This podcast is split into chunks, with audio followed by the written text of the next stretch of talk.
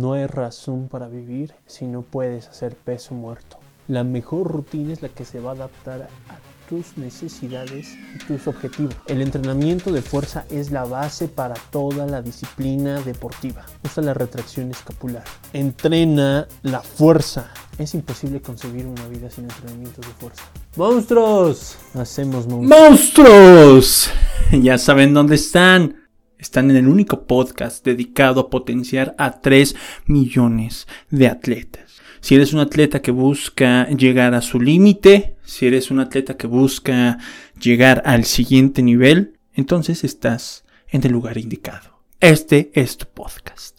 Si eres una persona que solo quiere escuchar chismes, vete a fútbol enchilante o a Mock Sports o como se llamen esas estupideces.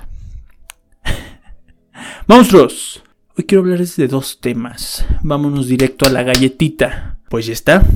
Quiero empezarles a hablar de los niveles de la actividad física y deportiva que propone Tudor Bompa en la década de los 90.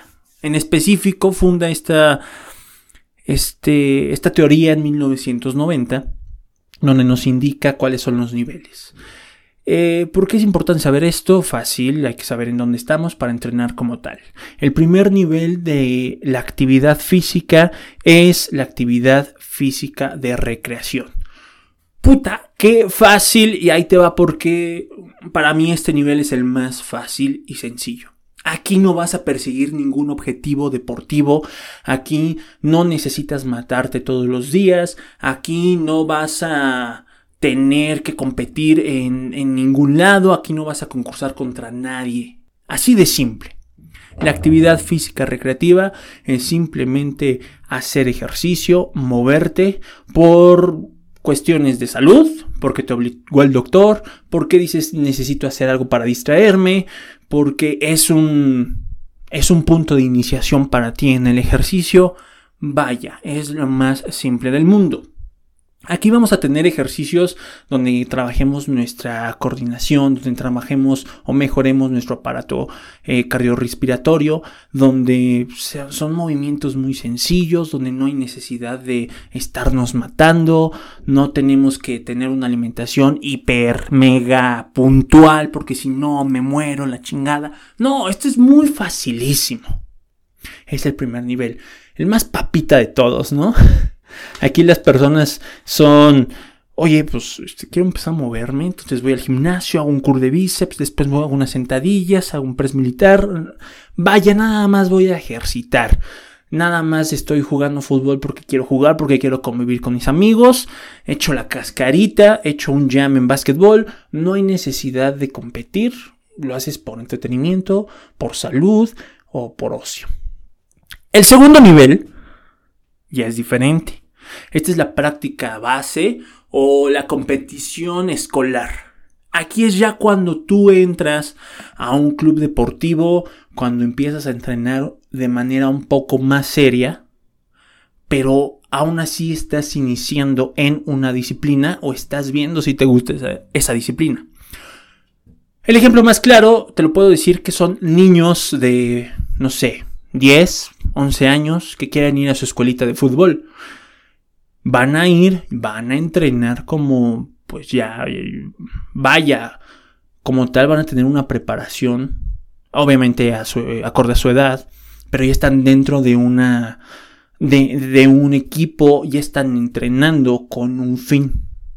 Entonces, aquí, eh, por eso se le llama entrenamiento base porque aquí es donde vas a llegar, te van a dar tus primeras, eh, tus primeros entrenamientos, los, los principales movimientos, vas a empezar a trabajar de manera general, pero enfocado ya a una disciplina o a un, a un deporte como tal.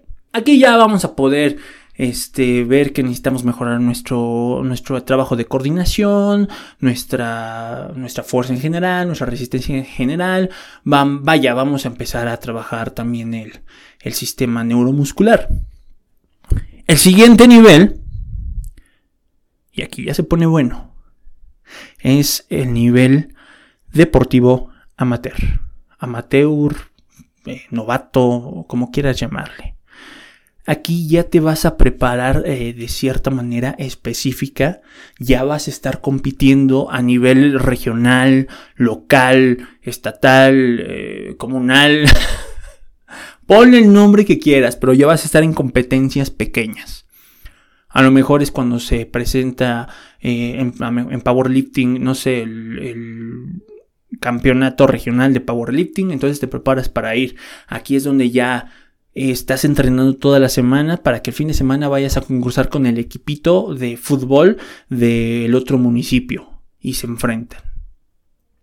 Muchas veces estos enfrentamientos en cualquier disciplina son amistosos, otras ya no tanto. Estás en un, en un nivel de competición bajo, amateur, pero ya hay una competición. Y ese es el punto. Aquí ya existen las competiciones. Aquí ya te tienes que preparar de tal modo que veas en la competición como tu objetivo final. Y el último nivel, el cuarto nivel, es el deporte de élite, el elite, vaya, el profesional. Y en este nivel ya no vamos a dejar cometer errores en este nivel tenemos que ser estrictos, en este nivel ya tenemos que tener todo muy claro, ya tenemos que amar lo que hacemos. Aquí ya no hay vuelta de hoja, aquí ya no hay un hoy sí quiero entrenar, mañana no, aquí ya no. Incluso llega un momento en el que el atleta ya es, vaya, se dedica a esto, vive del deporte, de sus entrenamientos y de sus competencias, de eso se gana la vida. Entonces, hasta ese nivel, hasta ese nivel llega la actividad física, la práctica deportiva. Ahora bien, esto nos los propone Tudor Bompa en 1990. Pero basado en mi experiencia, en los estudios que he hecho, propongo un nivel entre el segundo y el tercero. Es decir, después de la práctica base y antes de la práctica, práctica amateur, propongo un nivel que he denominado práctica deportiva amateur no competitiva.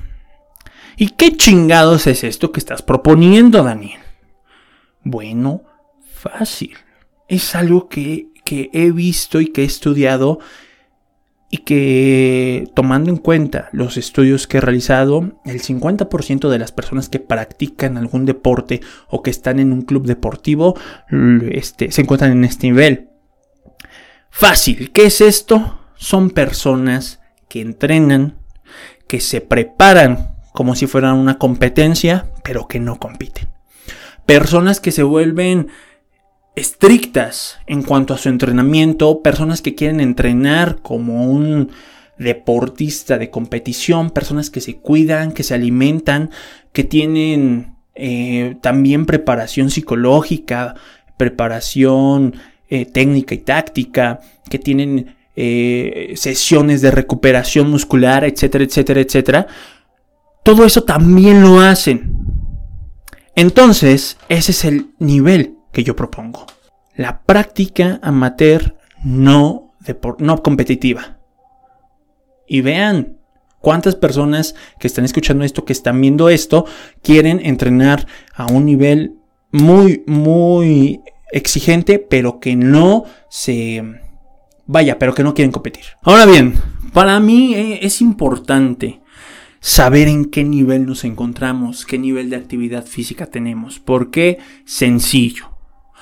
Si yo soy eh, o practico actividad física en un nivel amateur, no me voy a estar matando, eh, no me voy a estar matando como en una práctica elite. Y si soy de práctica elite o de nivel elite, no voy a estar como los atletas recreativos. No le voy a jugar a, vamos a hacer circuitos y movimientos y la manita y arriba y abajo y sentadilla y saltito y con la música y le bailo, shalala, shalala. Porque eso no nos va a servir. No podemos tener ese tipo de entrenamientos porque ya no nos va a servir. Entonces, por eso quiero primero que identifiques cuál es tu nivel de actividad física. Y ahora sí, hasta aquí dejamos esto porque tenemos otro tema que también quiero abarcar Vean, el formato de este podcast va a ser diferente. Entonces, díganme, díganme ahí en, los comentarios de YouTube, en mis redes, mándenme mensaje y díganme, ¿sabes qué, Daniel? Me gustó más cuando hablaste de dos, tres temas a solo uno, ¿vale? Vale, pues. Entonces, vamos rápido con el siguiente tema, como dice... Otra vez ando con mucha energía. ¿Quién sabe por qué? Pero yo me siento con mucha energía, estoy gritando, de hecho aquí vienen personas y me dicen, cállate por favor. Y ya cuando vemos el, el video, escuchamos el podcast, pues no manches, se siente así todo apagado, como si hablara con hueva. ¿Quién sabe por qué? Creo que ya están acostumbrados a ver mucha energía, todo muy dinámico. En fin, vamos a continuar porque esto es un podcast de entrenamiento. El siguiente tema es, ¿cuáles son las malditas características de un buen entrenamiento? Y es que un buen entrenamiento tiene también características, tiene reglas que debes de tomar en cuenta. Si no tiene, si no cumplen estas características tu entrenamiento, entonces déjame decirte que es malo y que tienes que cambiarlo. La primera característica de un entrenamiento deportivo es que tiene que ser individual. Es una preparación individual y en esto los he jodido bastante. Y los voy a seguir jodiendo hasta que les quede claro, el entrenamiento es individual y diferente para cada persona. A ver, a ver, Daniel, entonces el entrenamiento de, fútbol, de básquetbol, ah, ok, sí, es un entrenamiento grupal, un entrenamiento de equipo. Pero aunado a eso, también tiene que haber un entrenamiento individual por atleta. En el fútbol hay un entrenamiento donde entrena el delantero, el medio, el defensa y el portero. Pero de manera individual, el portero no va a entrenar igual que un delantero o que un carrilero. Entonces, por eso hay que tener entrenamientos individuales y si tu deporte es en equipo, también el entrenamiento deportivo en equipo. Pero regresando a lo individual, necesitamos forzosamente que el entrenamiento sea distinto. No es el mismo entrenamiento que va a tener una chica de uno que mide 1,50 que quiere aumentar masa muscular a mi entrenamiento que mido 1,93 que peso 100 kilos y que me estoy preparando para powerlifting. En la vida vamos a tener el mismo entrenamiento porque simplemente nuestros objetivos son distintos. Nuestro cuerpo es diferente, nuestra anatomía es otra, nuestro sistema es otro. Entonces, Dejen de hacer los entrenamientos genéricos, por favor. Dejen de copiar rutinas, dejen de copiar entrenamientos. Imagínense que yo me pusiera a hacer el entrenamiento de Thorburn Johnson, que además es un strongman. Ese cabrón es competidor elite. Ese cabrón tiene ya una pinche vida entrenando. Si yo hago su entrenamiento, me jodo. Si él hace mi entrenamiento, probablemente no le funcione. Sea muy pequeñito a comparación de lo que él necesita para seguirse desarrollando como atleta. La siguiente característica es que la finalidad de un entrenamiento es la consecuencia del rendimiento. ¿Qué chingados acabas de decir, Daniel? En otras palabras, no siempre se va a buscar el máximo rendimiento. Daniel, ¿qué acabas de decir? ¿Cómo que no siempre se va a buscar el máximo rendimiento? Ya te lo había explicado hace rato.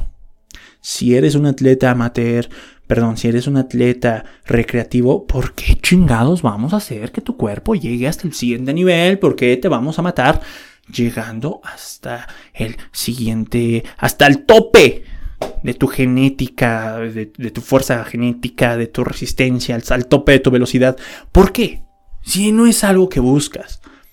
Si tú vas por salud, puta, no mames, pues sabes qué, vamos a ponerte saludable, vas a comer saludable, vas a entrenar de manera saludable, pero hasta ahí, porque tu objetivo no es ser elite. Si eres amateur, tu máximo rendimiento, no vas a llegar a tu máximo rendimiento porque todavía no te toca.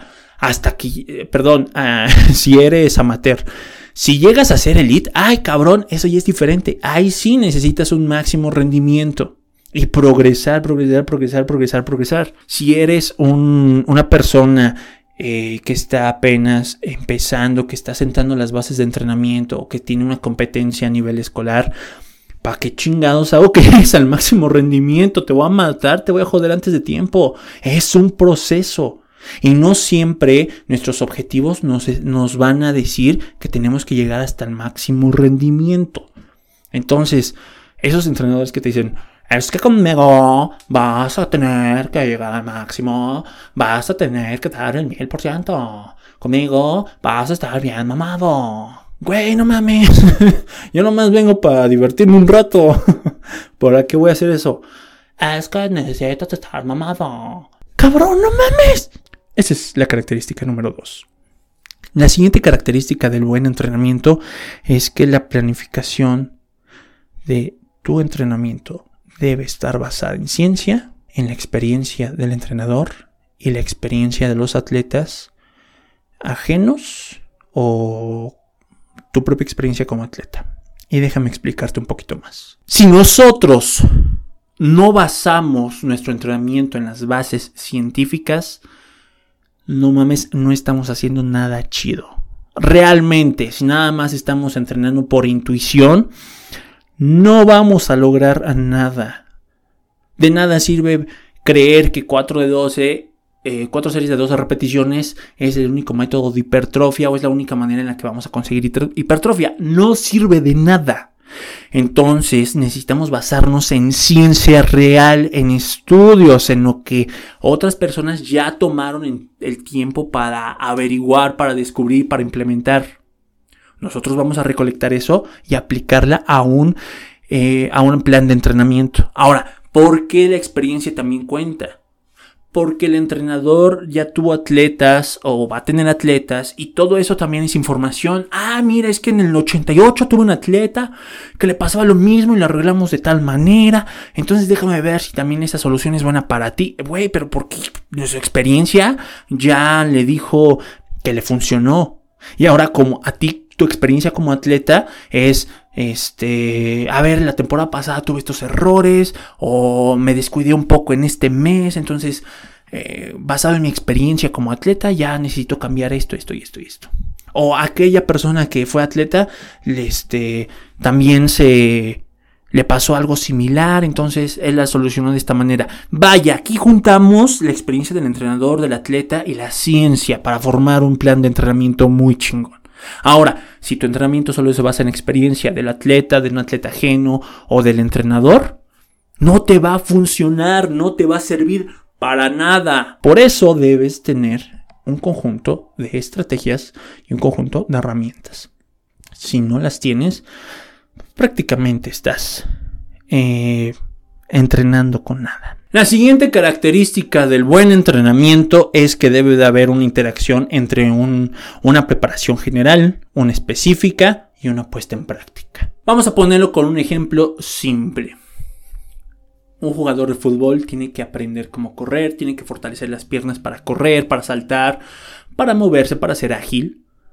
Pero además tiene que tener ejercicios específicos para poder patear el balón fuerte, para poder recepcionar el balón con la cabeza, con el pecho, con el pie, con la nalga, con el buche, con lo que sea. Y además de eso, ponerlo en práctica. En otras palabras, hay una preparación general. Movimientos generales, trabajos generales, de fuerza, de coordinación, de resistencia, de velocidad. Y además trabajos específicos donde ya te va, vas a estar viendo tu disciplina, donde ya vas a estar replicando los movimientos de tu disciplina. En powerlifting, por ejemplo, vas, hay un remo, haces remo con, eh, vaya, con una barra, peso muerto, sentadilla, un press militar, un press de pecho, te vas a correr, unas lagartijitas, trabajo de coordinación, saltos, vaya, eso es una preparación general. Ahora, lo específico. Ah, bueno, vamos a estar practicando tu peso muerto, el peso muerto sumo. Vamos a ver qué nos falla. Ah, mira, te falla aquí, tienes débil el glúteo. Vamos a trabajar como ejercicios accesorios o complementarios, este, movimientos para fortalecer el glúteo. Vamos a hacer, este, vamos a trabajar en unos, un rack pull para mejorar tu peso muerto. Vaya, eso es lo específico. Y la puesta en práctica es que tienes que hacer el entrenamiento. Porque tú puedes tener el entrenamiento bien chingón escrito en papel, pero si no te pones a entrenar, no sirve de nada. Y por otro lado, tú puedes estar entrenando, pero una planificación bien culera. Tú puedes tener la planificación más culera, pero tú eres bien disciplinado entrenando. Tampoco te va a servir. Entonces, por eso, debes tener un buen entrenamiento y una buena práctica del entrenamiento. Acuérdate, preparación general específica. Siguiente característica. Ah, ya me despeiné la greña. Siguiente característica. Escúchame bien, y esta para mí es muy importante. Un buen entrenamiento debe tener una conjunción de trabajo deportivo y de instrucción o educación deportiva. Así es, un buen entrenamiento deportivo, un buen entrenador, un buen plan de entrenamiento debe, además de ayudarte a potenciarte como atleta, enseñarte sobre el deporte. Y si no te enseña sobre el deporte, entonces no es bueno. Güey, neta, un entrenamiento, un entrenador que no te enseñan, no sé qué chingados son.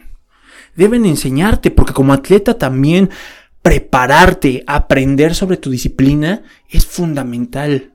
¿Alguna vez le has preguntado al entrenador o te has hecho la pregunta de, güey, ¿por qué hago cuatro ejercicios en mi rutina? ¿Por qué sentadillas? ¿O por qué para mejorar mi sentadilla necesito meterme a hacer hip thrust? ¿O por qué para mejorar mi peso, mi press de banca, necesito hacer un press militar? ¿Por qué una repetición? ¿Por qué 5, 10, 20, 50, 100 repeticiones? ¿Por qué 2, 20, 50 mil series? ¿Por qué con 100 kilos? ¿Por qué con 200? ¿Por No entiendo. ¿Alguna vez te has preguntado eso? O nada más llegas y... ¿Qué va, coach? ¿Qué va, coach? ¿Cómo estamos, coach? Este... Pues, ¿Qué va? ¿Qué va, coach? Sentadillas. Cámara, coach, cámara, coach. Eh, ¿Le subo peso, coach? Pues, güey, vamos a ver tus progresiones. ¿Le subo peso, coach? Aguanto más, coach. ¿Le puedo subir? Cámara, coach. ¿Cuándo se despierta ese interés por aprender? Esa es la verdadera educación física y no las mamadas que nos están enseñando en la escuela. Y perdónenme, pero es real. Al menos en México es real. De nada sirve sacar a los niños y decir, vamos a jugar fútbol, chavos. Eso no es educación física. Pero ya hasta aquí voy a dejar este tema porque no nos compete hoy. Pronto habrá un capítulo del podcast donde critique a las clases de educación física. Pero bueno, entonces una, disciplina tiene que, que darte herramientas también de aprendizaje. Tienes que aprender cómo se realiza, cómo son tus entrenamientos, por qué así, por qué estoy comiendo esto, por qué me estoy yendo al psicólogo, porque vaya todo tiene que haber una parte cognitiva, una parte teórica para ser unos atletas excelentes.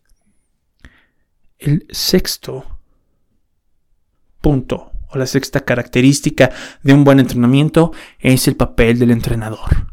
Y simplemente te voy a decir esto. Al principio, tu entrenador va a ser pieza fundamental.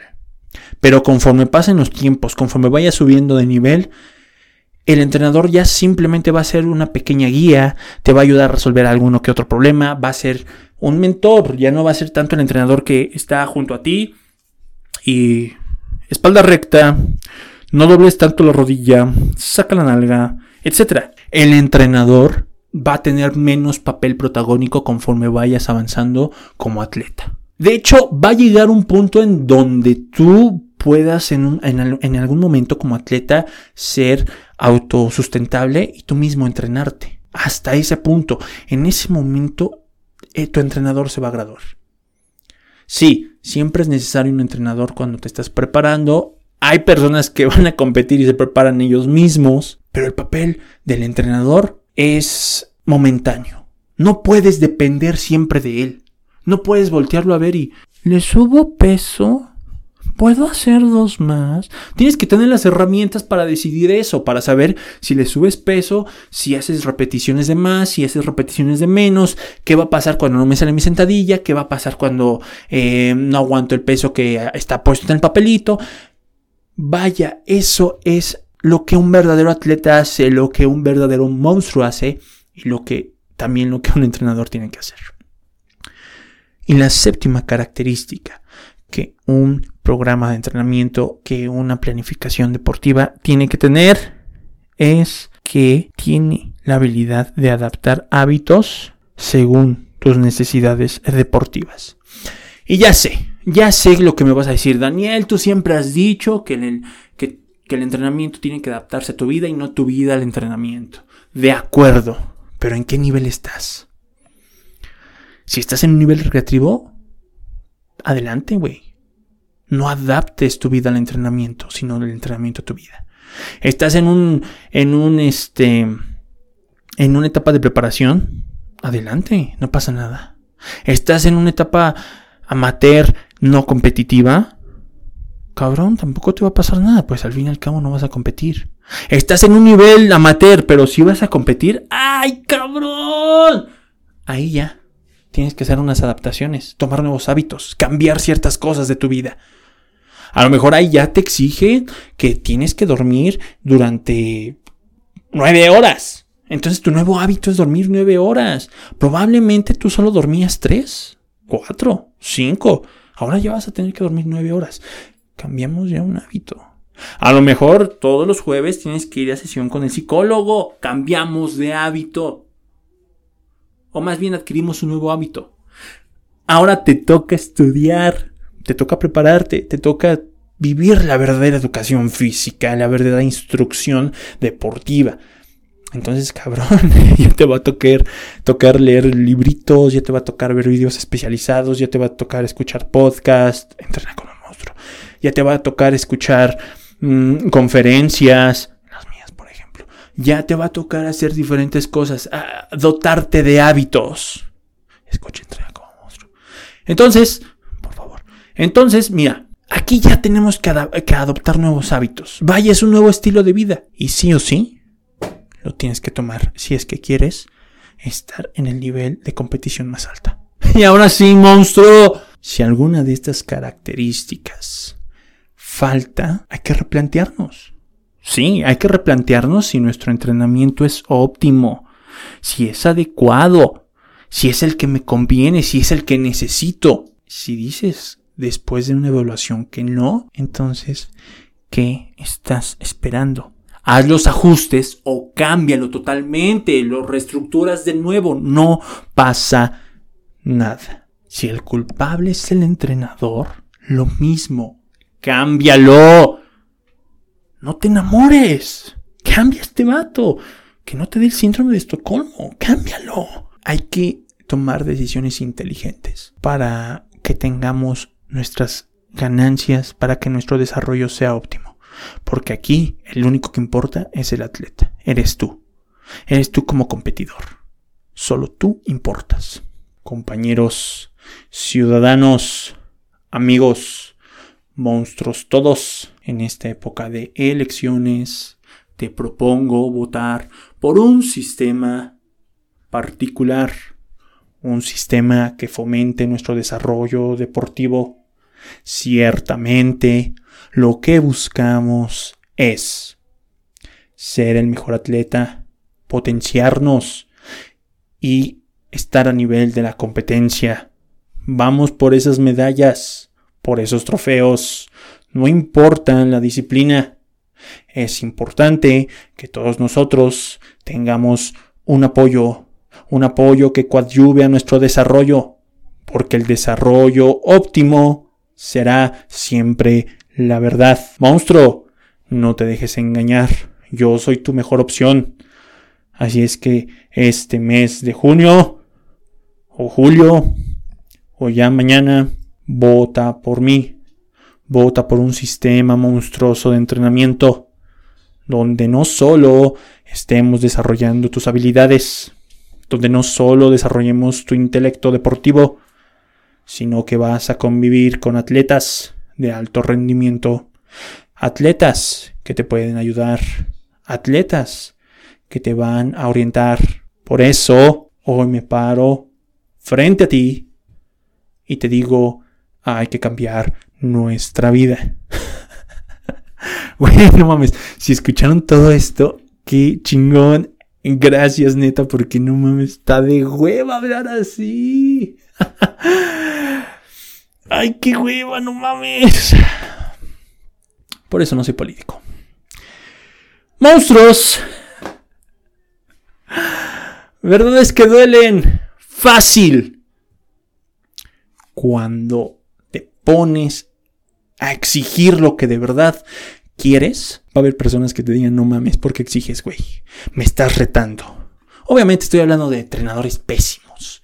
Y son verdades que duelen. Tranquilo, no pasa nada. Mándalos a chingar a su madre. Y ya. Ya mañana. Mándalos a chingar a su madre. Mañana ya. Y ahora sí, monstruos. Los que están viendo esto en YouTube. Ya me quedé sin luz. Vaya, estaba grabando con luz natural y bueno, ya me quedé sin luz. Ya me voy, monstruos. Ya me voy, pero no sin antes recordarles que si te gustó este episodio, ayúdeme compartiéndolo, añádelo a tu lista, descárgalo, vaya, todo lo que puedas hacer en Spotify. Si lo estás viendo en YouTube, coméntame qué fue lo que te gustó, qué fue lo que no te gustó, si estás de acuerdo, si no estás de acuerdo. Incluso si tú quieres las referencias bibliográficas me las puedes pedir con mucho gusto. Te las voy a estar dando. Todo esto me va a ayudar a mí para mejorar la calidad de los podcasts, darte los tips que necesitas escuchar, arreglar tus problemas. Vaya, vamos a hacer de esta comunidad algo muy grande. Recuerda seguirme en todas mis redes, Facebook, Twitter, Instagram, YouTube, TikTok, este, High Five, eh, MySpace, Metroflog, eh, Messenger, eh, en todas las redes sociales me vas a encontrar como Soy un Monstruo 5, ¿ok? No hay pierde, Soy un Monstruo 5 en todas las redes sociales. De igual manera, si quieres ver este podcast en video, lo vas a encontrar en el canal de YouTube Hacemos Monstruos o en el... Eh, en Instagram igual Hacemos Monstruos. Y bueno, ya me voy. Ah, les falta el regalito. Las, los dos episodios pasados estuve dando eh, mentorías para personas que ya tienen alguna algunos años entrenando, que ya tienen una estructuración de su programa. Y ahora quiero regalarles algo a los novatos como quedé eh, en la semana pasada, como lo prometí.